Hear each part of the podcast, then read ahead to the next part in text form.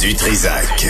S'il y en a un dont la sagesse n'est pas encore arrivée avec le temps, c'est bien lui. Toujours aussi mordant que les premiers temps. Benoît Dutrisac.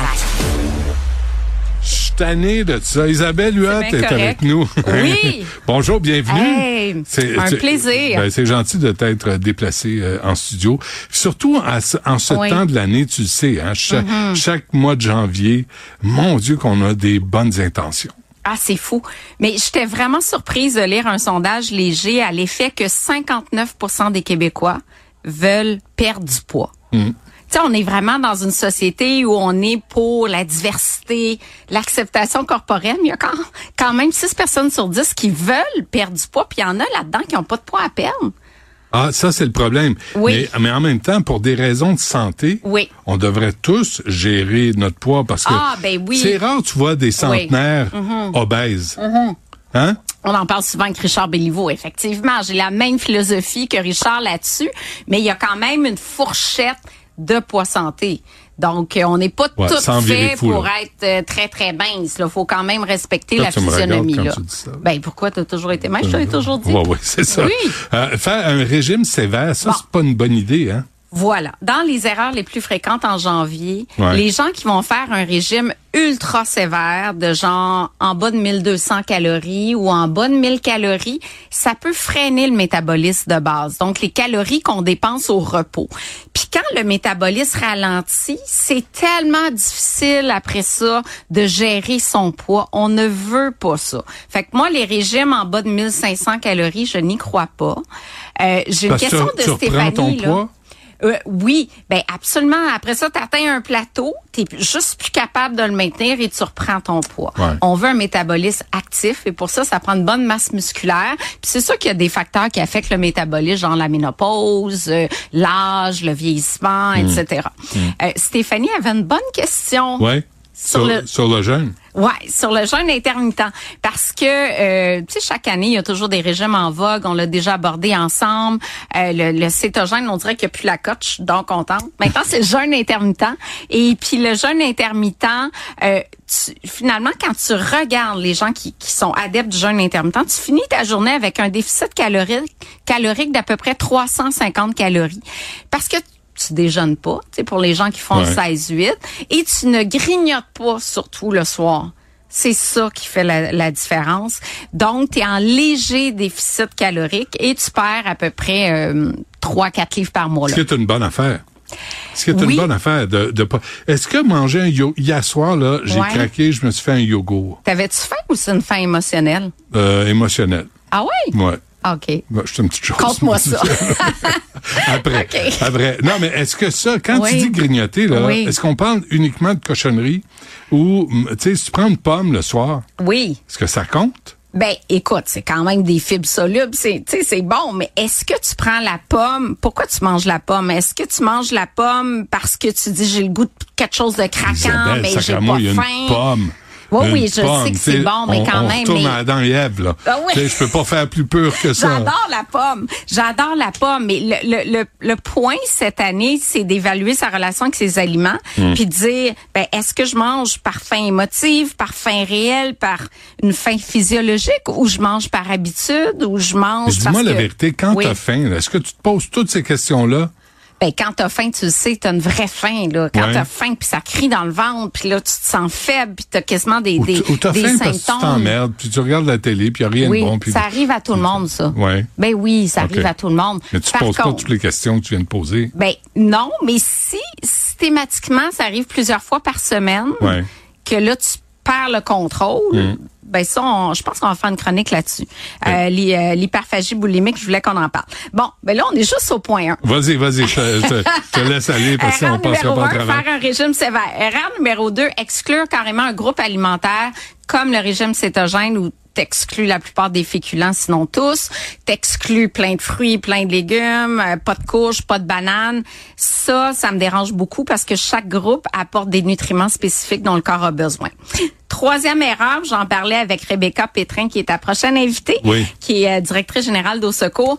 Euh, boire trop de calories. On a tendance à prendre, tu sais, comme les mocktails, la tendance est moins d'alcool, mais on est dans des mocktails qui sont super sucrés. Le jus, même les smoothies, ça ne supporte pas comme les calories solides qu'on peut manger. Fait qu'il faut boire de l'eau l'eau du robinet. Coucou Rebecca. Et l'eau du robinet, c'est la, tu sais, c'est c'est une boisson sans euh, dépourvue de calories. Puis attention à ce que vous mettez dans l'eau. Donc, euh, je suis contre les aromatisants d'eau à l'aspartame, stevia, et sulfame, potassium. T'es mieux de bo- boire un verre de vin que Oui. de boire un mocktail? Euh, ça dépend lesquels. Et si on est juste dans le verre de vin raisonnable, là, genre une demi-tasse, 150 T'as ml. pas l'air d'un homme raisonnable? moi? Oui, t'as l'air raisonnable. Puis genre un rouge ou un pinot noir qui est plus antioxydant. Oui. Moi, je suis comme très, très vino aussi, là. Fait que c'est sûr Oui, je le que, sais. euh, effectivement.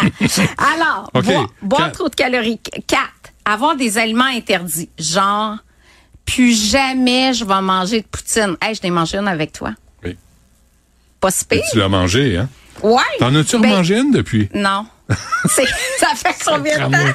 Ça fait un an et demi, là. Ça fait un... Ah, t'es sérieux? Ah oui. OK. Euh, oui. Oui, oui. J'en ai jamais remangé, mais Ouais. surtout pas de Michigan parce que ça, c'était vraiment pas bon. Non, je le sais. Ça, Ça, c'était pas il bon. était tout mou. Hein? Ouais. Il était tout, euh, c'est un peu... mais la poutine, euh, c'était correct. La mais, poutine, mais faut- aimé ça. Mais tu te, quand tu te fais jamais plaisir. Oui, je mange du chocolat tous les jours. Je prends du vin. Euh, je prends, je me fais, j'adore les fromages très gras. Je suis très, très fromage. J'aime beaucoup des fromages euh, euh, gruyère, des gras, des fromages euh, du Québec aussi. Oui, je me fais plaisir, mais à Mais ma t'évites la façon. sauce brune.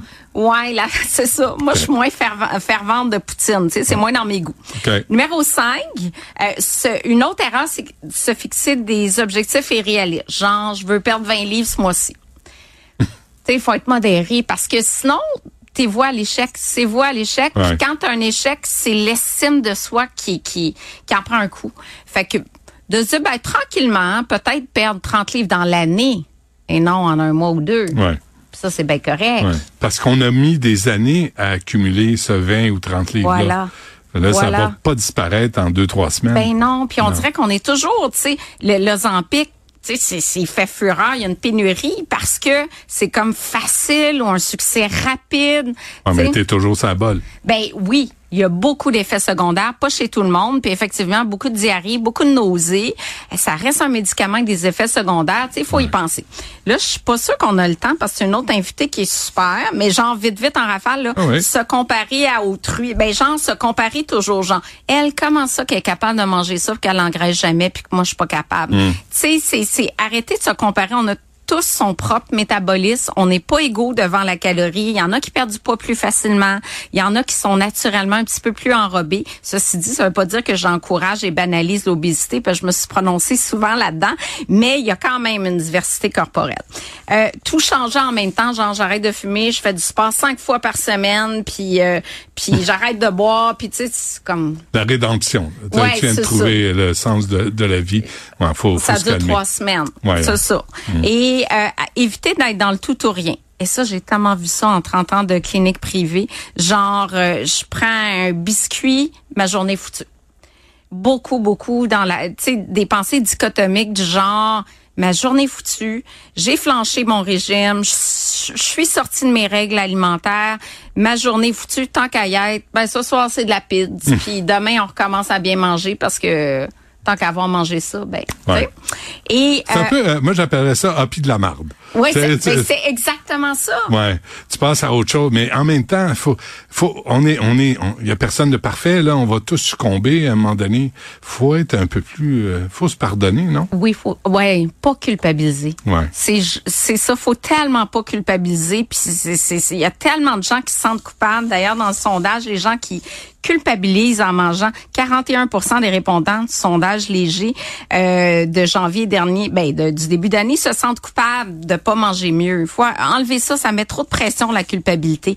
Euh, quand on se lie, C'est important, sérieusement Oui. là, c'est important. Ah. La culpabilité important. là, Oui. faut en revenir, faut s'accepter un peu là, faut se donner oui, une chance. Puis genre, j'ai mangé un chocolat. Oh mon Dieu, qui était bon. Puis ça m'a fait du bien. Puis là, c'était du cacao du Pérou. Puis c'est donc fun. C'est une coopérative. Hmm. Puis tu sais, d'aller dans des messages positifs positif, la restructuration cognitive.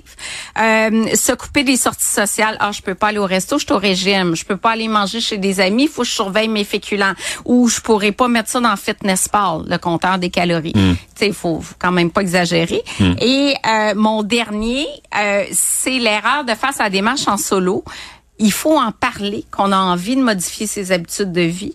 Et euh, c'est prouvé dans les recherches que quand on est accompagné, nutritionniste, kinésiologue, euh, psychologue, psychothérapeute, psychiatre, peu importe, ça aide. Donc, et d'avoir un groupe social aussi, comme une page Facebook de motivation. Là. Il y a hmm. plusieurs groupes euh, sur Facebook. Ben, ça donne un, coup de pouce. Ça, je crois pas à ça. Ça, faites vos affaires tout seul dans votre coin, là, comme un non, homme. Non. Puis arrêtez d'en parler, puis arrêtez de vous épancher, puis d'achaler tout le monde.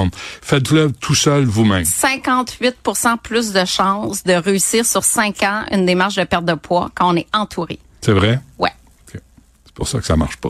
Merci Isabelle. Merci. Merci. À la prochaine. Merci.